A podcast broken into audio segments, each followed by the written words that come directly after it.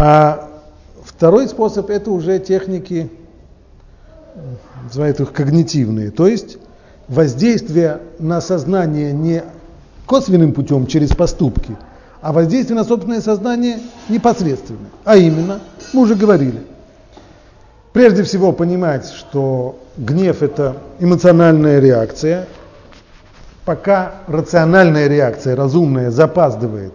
И, в общем-то, человек в большинстве случаев понимает, что ему не, незачем гневаться, из-за такой ерунды не имело ему смысла.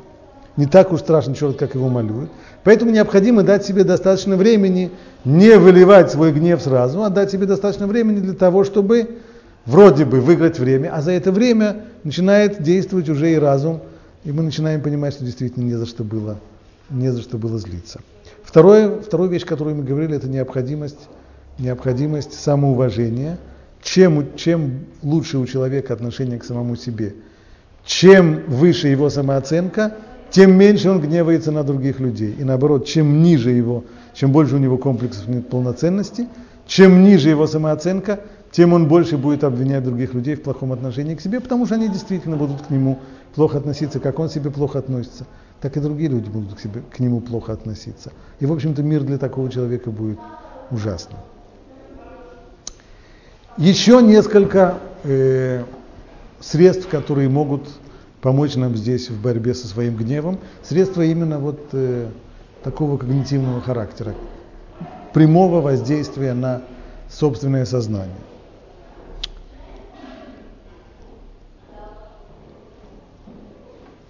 Если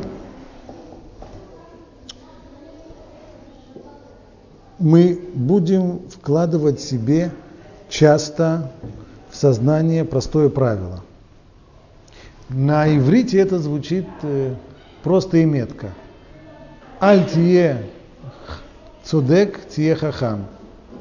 То есть не будь правым, а будь умным.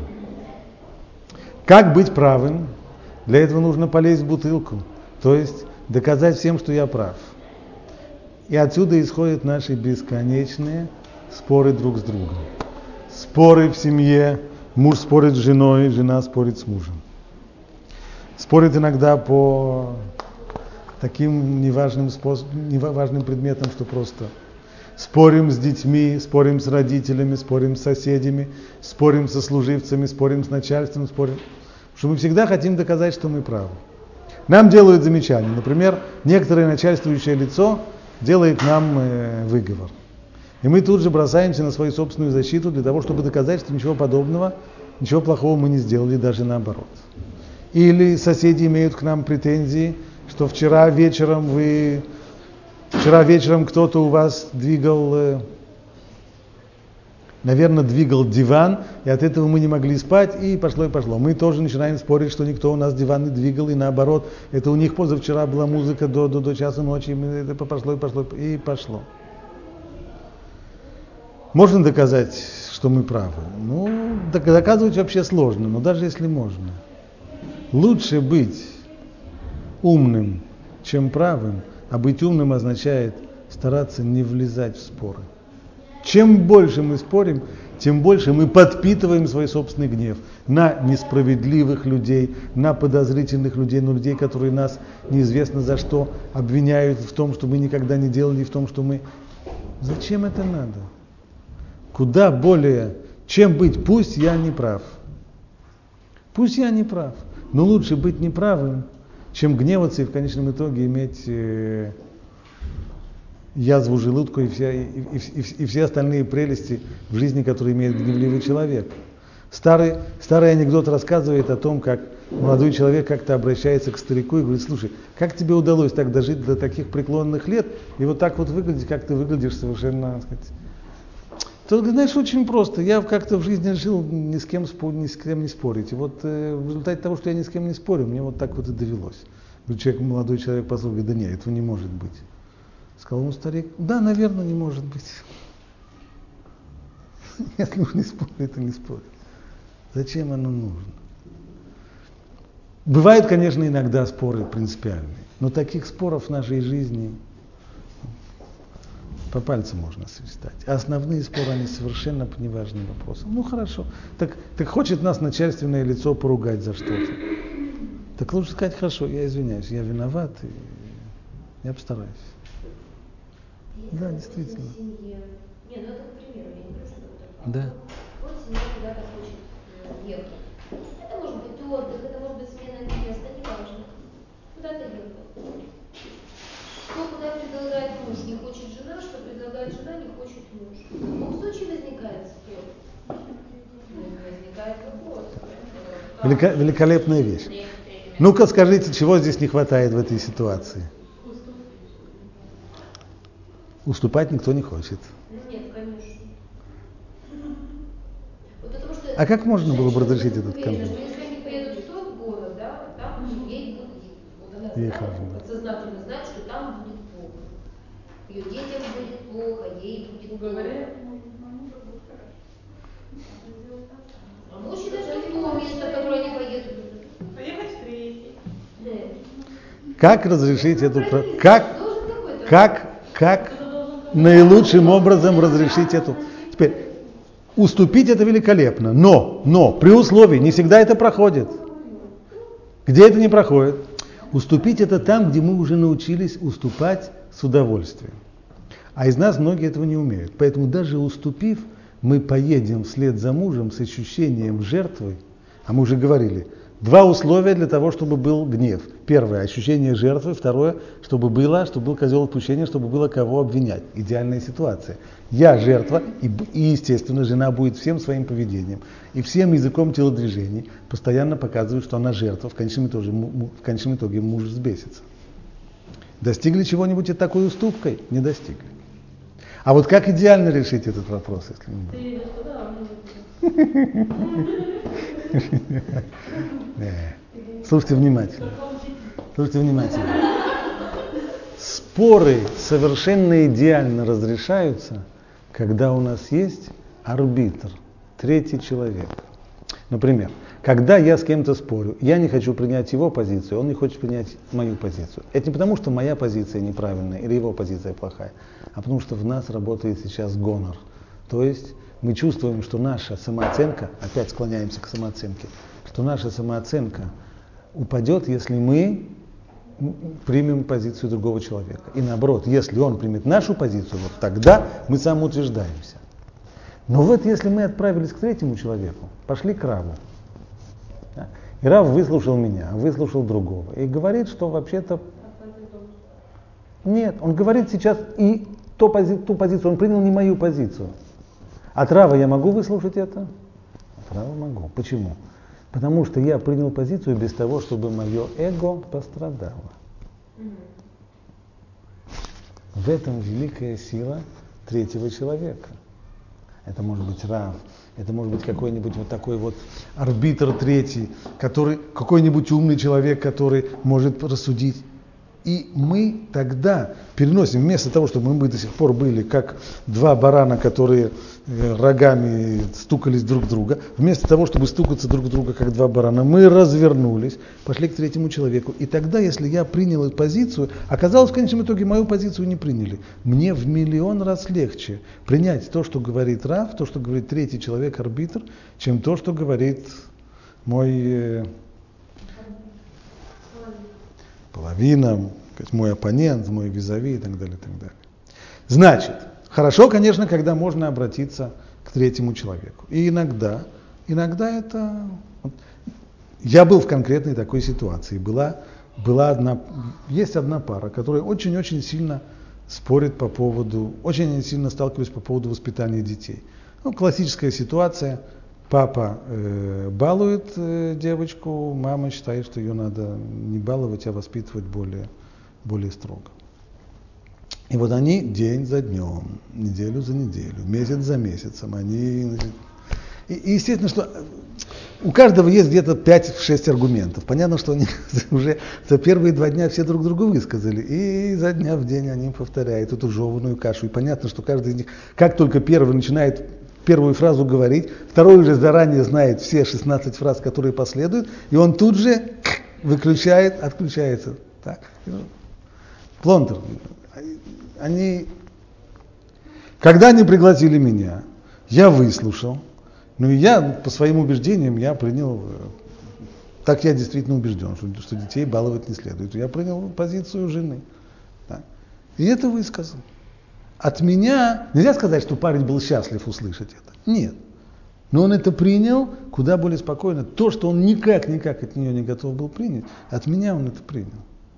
Потому что сказал третий человек. Он не уступил ей. Он уступил здесь мне, третьему человеку. А со мной у него никаких столкновений не было. Здесь нет, здесь нет, э, нету этого самого турнира. Нет, да. Поэтому там, где можно, там, где можно, я это очень советую.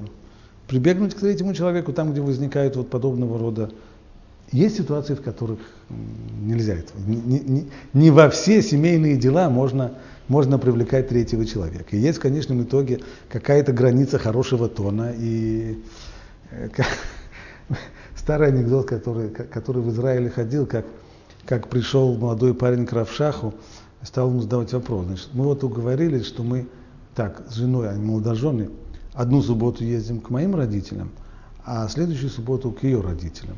А вот сейчас у меня жена была больна, и мы поэтому никуда не поехали и остались дома. Так вот теперь мы должны ехать. А в прошлую субботу мы должны были ехать к моим родителям, но жена заболела и значит, дома остались. Поэтому теперь, как то, что она заболела, как будто бы мы съехали и как будто бы мы не поехали. Как нам сейчас рассматривать эту позицию? Понятно, что... Надо еще одну субботу остаться дома, а потом. Не этом дело. Но, конечно, это уже выходит за рамки хорошего тона, морочить голову рыбаним с, с такими вопросами. Какие-то вопросы все-таки надо, надо решать самостоятельно. Есть, не все можно. И все-таки некоторые утверждают, что технику, технику как будто бы третьего человека, как будто бы арбитра, можно использовать и в этом случае. То есть представить себе, что все, что говорит муж, это сказал бы не муж, а сказал бы какой-нибудь другой человек. Да. Как бы я тогда мог бы отнестись к его аргументам, когда они были бы сказаны мужем? Это, это безусловно, вещь, которую стоит практиковать. И если это все-таки невозможно, то понятно, что кто-то здесь должен уступить, но снова, если уже уступить, то уступать, называется, с полным сердцем, а не, а не с ощущением невинной жертвы. Еще одна важная вещь, которая стараться там, где мы все-таки поспорили и, и подцапались и, и так далее, и так далее. Стараться простить как можно быстрее. Это вообще тема сегодня очень актуальная. Месяц Илуль, Роши Шана на носу, а уж там Йом-Кипур совсем. Одна из главных, одна из главных тем – это прощение. Понятно, что нужно просить прощения у других, но необходимо еще и прощать другим.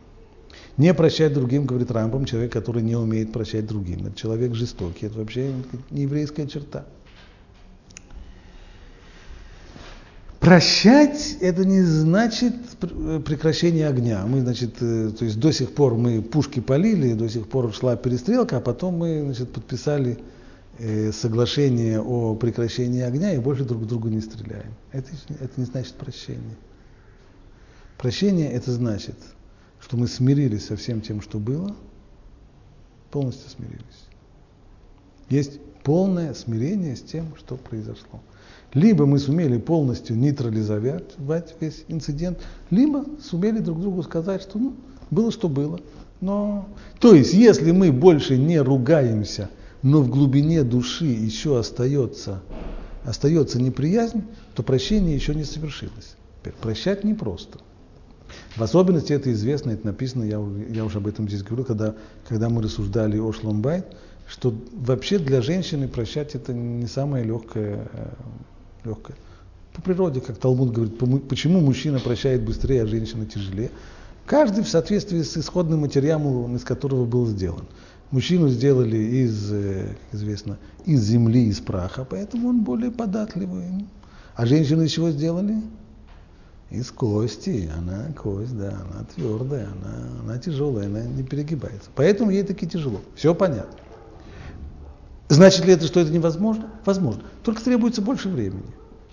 Но в конечном итоге нужно постараться со, со временем, когда времени, время проходит, все-таки прийти к такому состоянию, в котором мы полностью примиряемся и И не помним. Потому что что получается? Если я не полностью примирился, и внутри у меня осталась еще неприязнь, то я внутри, это не потому, что не плохо и нехорошо по отношению к другому, нет. Я внутри продолжаю себя есть, и гнев у меня там внутри еще и варится. И агрессия еще, она существует. Несмотря на то, что уже вроде пушки не палят, и вроде мы уже больше гадости друг другу не говорим, и, и перепалка закончена. Да, но внутри-то продолжая себя изнутри есть. И, а, а, а, а вот это вот нежелательно. Поэтому сделать все усилия для того, чтобы, если будешь простить, простить полностью. Аналогично, если уже уступить, уступаем, учиться уступать полностью.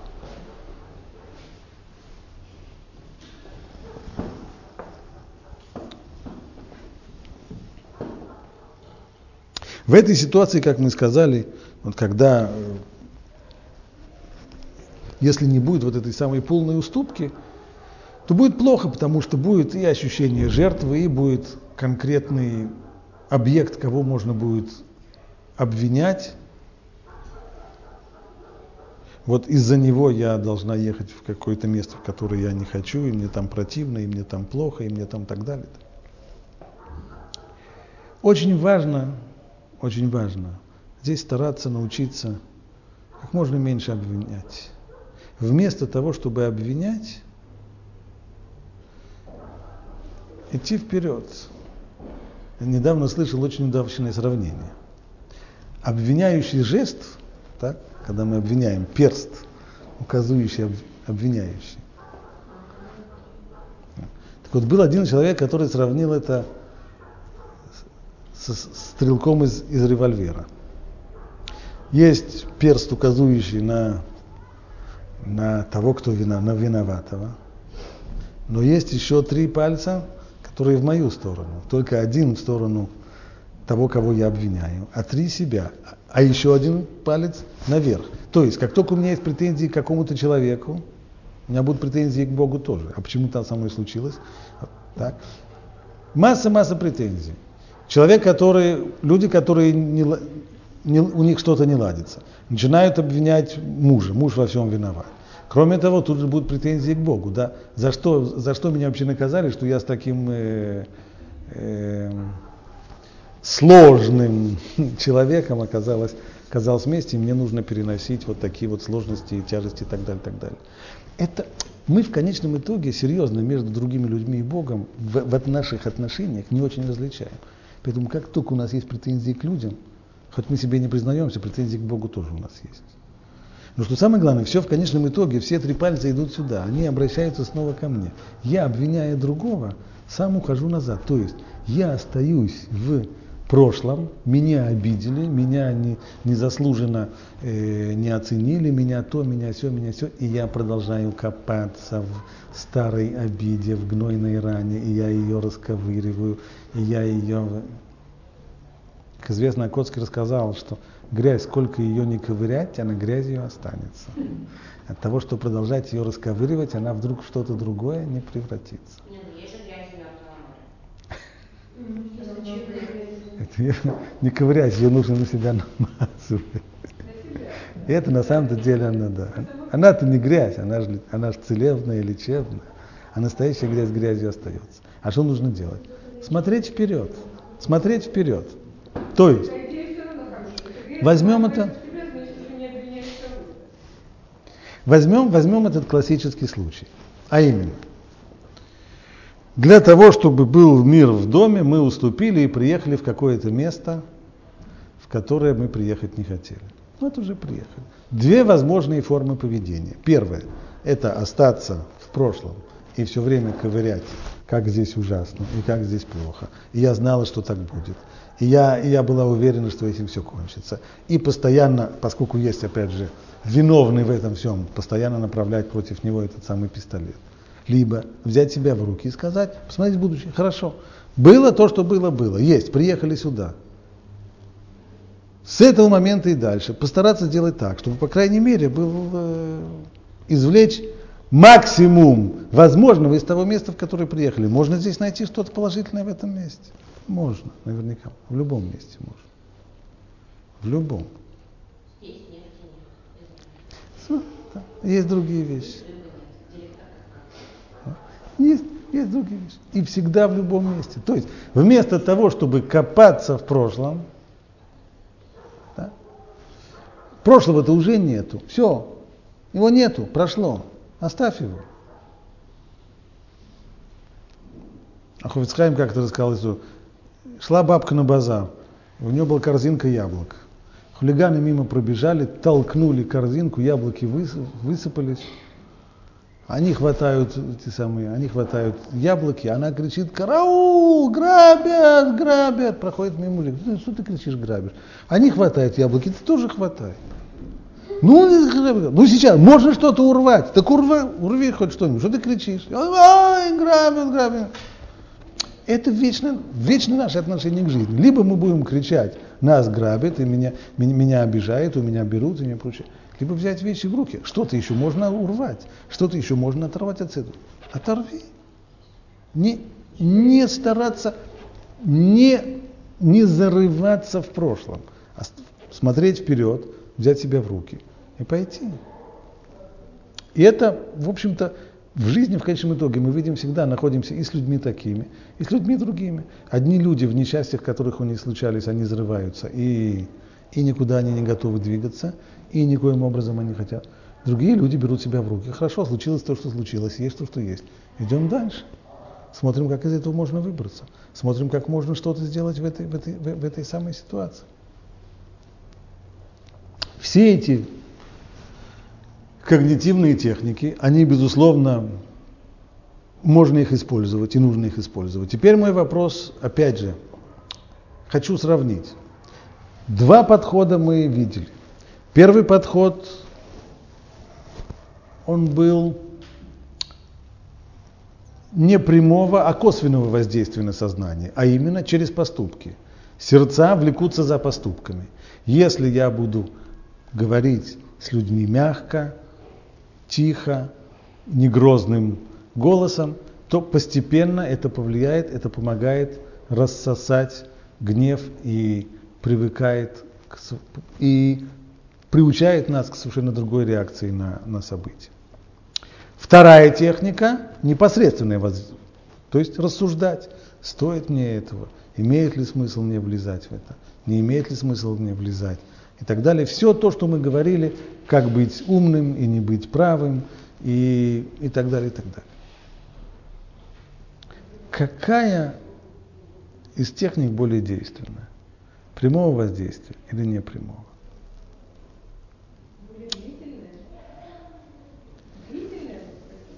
Какая более действенная? С помощью чего? Что нам? Непрямого она более действенная. Почему? Потому что мы сегодня с вами с большим трудом в состоянии управлять своими мыслями. Тора требует от нас управления своими мыслями. Но у нас этим получается очень плохо.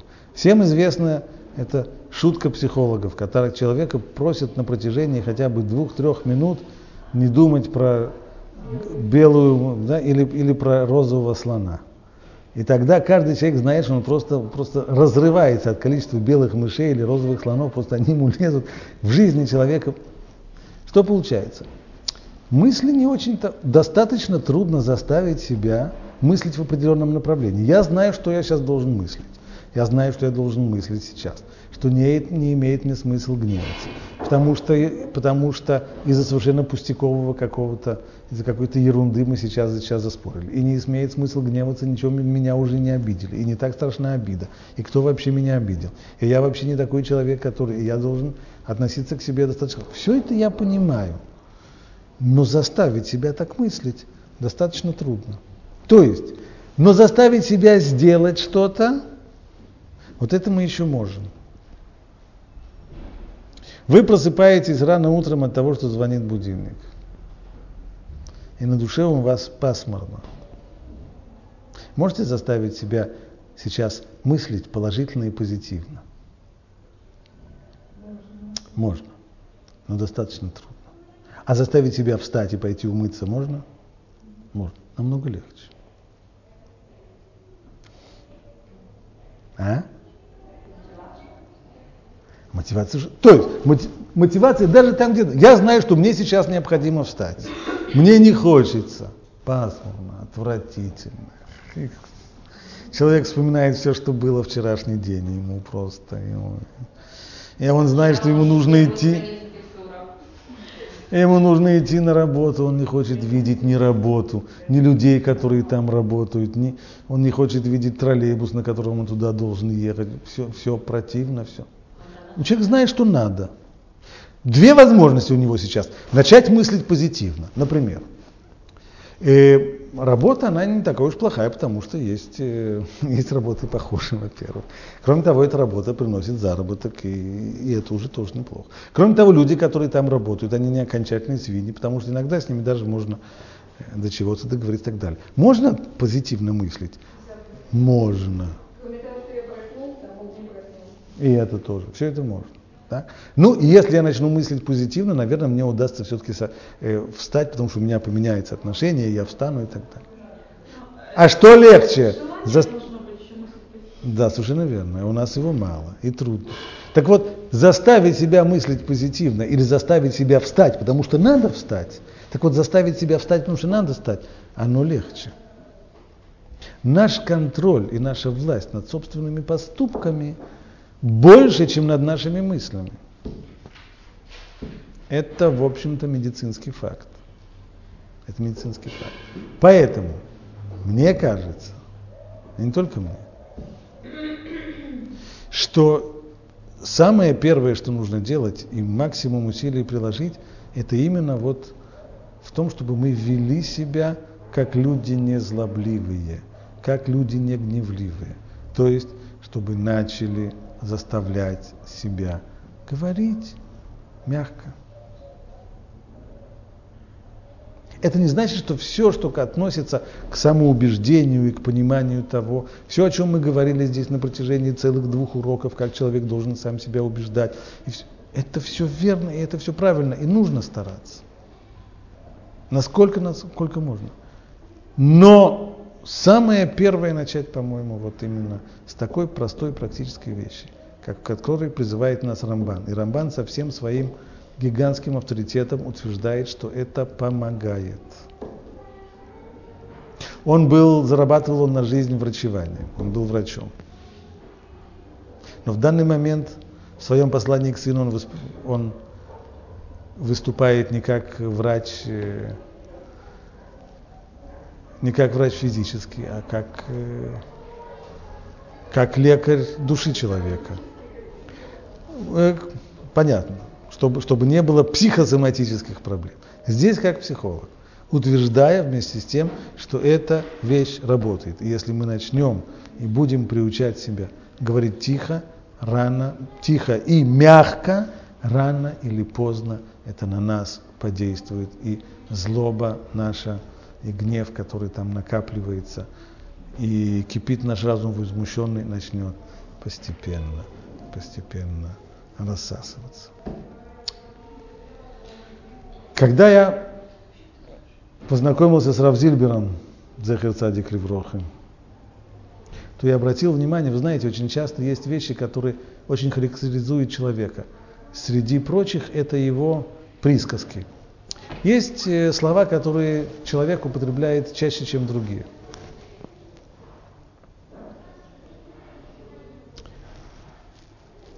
Обратил я внимание на то, что он постоянно-постоянно произносил две фразы. Ну и такие. Во-первых, как только возникал какой-то вопрос, трение, спор и прочее, он говорил, Алпидин, что требует закон? И это был самый первый, с точки зрения закона, убрать все мировоззрения, идеологии, эмоции и прочее. Алпидин. Настолько это у него было сильно, мне рассказал человек, взрослый человек, который приблизился к Торе уже в солидном возрасте. По ходу развелся со своей женой, достаточно тяжелым бракоразводным процессом совсем. И потом он как-то набравшись э, смелости, явился к Равзильберу и попросила у него не больше, не меньше, а выдать за него замуж его дочку. По идее, реакция нормального человека была Ты что, что, что, ты с ума сошел? Куда? Что? Что подобного? Абдулин сказал Алпидин. Что нужно сделать Алпидин в этой ситуации? Спросите у нее, абсолютно верно. Написано в Торе. Да? Не крал и нара. Не шарит. Позовем девочку и спросим ее, как она. Вот так он себя и повел. Не ужаснувшись, не, не посмеявшись, не усмехнувшись. На полном серьезе. Что нужно здесь сделать? Позвать ее, спросим. Вторая его присказка постоянная была. Два слова. Бликас. Бликас. Только без гнева. Только без гнева. Он повторял ее при всякой возможности. Бликас. Разбирали какой-то вопрос, э, кто-то спорил с кем-то. Обязательно бликас. Понятно, что само по себе, постоянное себе это напоминание, постоянное себе напоминание, да? Все, но только не гневаться. Это воздействует, воздействует на него, на него самого, конечно, но и на других людей. Я сам был свидетелем совершенно потрясающего воздействия этих двух слов. Это просто... Дело было так. Моя машина испортилась и застряла, это было в, во дворе дома, где живет мой тесть. В общем, я понял, что я оттуда ее уже не вывезу. Мне нужно было пригласить э, ГРАР, машину, которая от, от, от, отвезет мою машину, оттянет, как называется по-русски. А? Как? Нет, а? Нет, нужно было пригласить. Нет, машину, которая бы мою машину отвезла бы, в, отвезла бы к технику. А? Эвакуатор. Эвакуатор. Вот. Значит, потому что своим, своим ходом, своим ходом она бы не доехала. Я звоню возможному эвакуатору, свободен? Да, свободен, приезжай. Я ему говорю адрес. Говорит, я не знаю, где это. Ну хорошо, давай встретимся на одной из э, центральных улиц, оттуда я тебе уже покажу. Хорошо. Мы встречаемся с ним на этой центральной улице. Я говорю, хорошо, давай вот проедем сейчас, а потом свернем вот здесь вот налево, переулочком мы заедем как раз к нему во двор. Подъезжаем к переулочку, он говорит, а не узко здесь? Все-таки машина-то широкая, грузовая. Я говорю, да вроде нет, по-моему, здесь грузовики ездят. Он говорит, точно? Я говорю, точно, поехали. Ну, он сворачивает туда. Мы проезжаем метров 200-300, становится уже, уже, уже. И потом стоит, кто-то оставил свою машину чуть дальше от тротуара, чем нужно было. А с другой стороны стоял фонарь, и он накренился. Машина, и прямо против нее накренившийся фонарь, мы до него доехали, дальше проехать невозможно. Ну, что делать? Назад реверсом уже нет. За нами вереница машин. Все остановились. Причем водители, которые там, это израильтяне. Как себя ведет израильтянин в такой ситуации? Каждый вышел из машины. Не советует.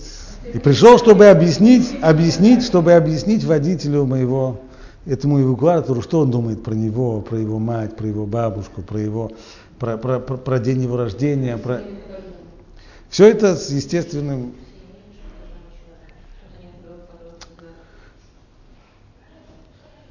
водитель мой этот самый становится пунцовым.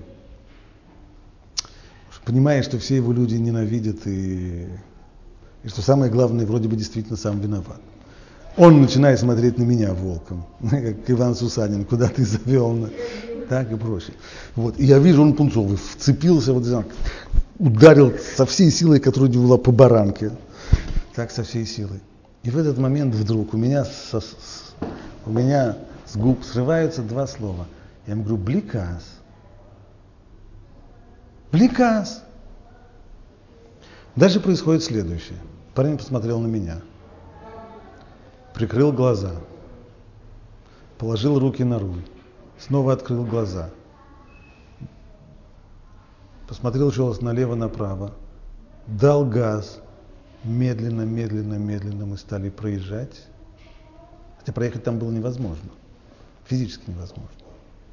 Фонарь заскрипел. Как-то так. Чуть-чуть поддался. И мы тихо, тихо, тихо, тихо проехали, никого не поцарапав, выехали дальше. Выехали дальше. Он заглушил мотор. Так откинулся, говорит, что ты сделал? Я говорю, не понял. Что это было? Я говорю, я не понял, в чем дело. Он говорит, знаешь, у меня было такое впечатление, знаешь, как надутый-надутый шар, которому поднесли иголочку, из него весь э, все вышло.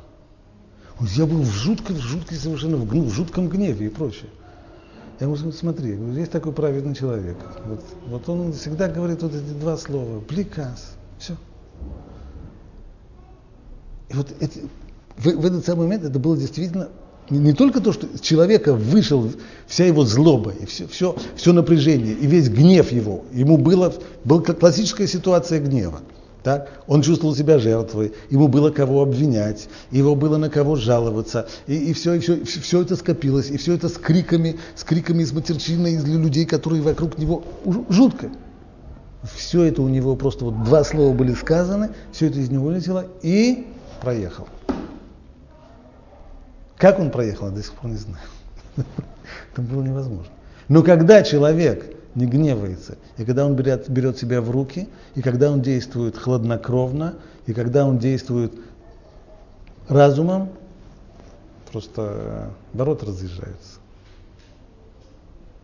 И тогда то, что было до сих пор невозможно, оказывается возможно. Это не только в том, чтобы проехать там, где невозможно проехать, это во всех отношениях. Только помните самое главное. Бли каз, без гнева. Тоф. Спасибо вам за внимание. Мне было очень сегодня интересно с вами работать.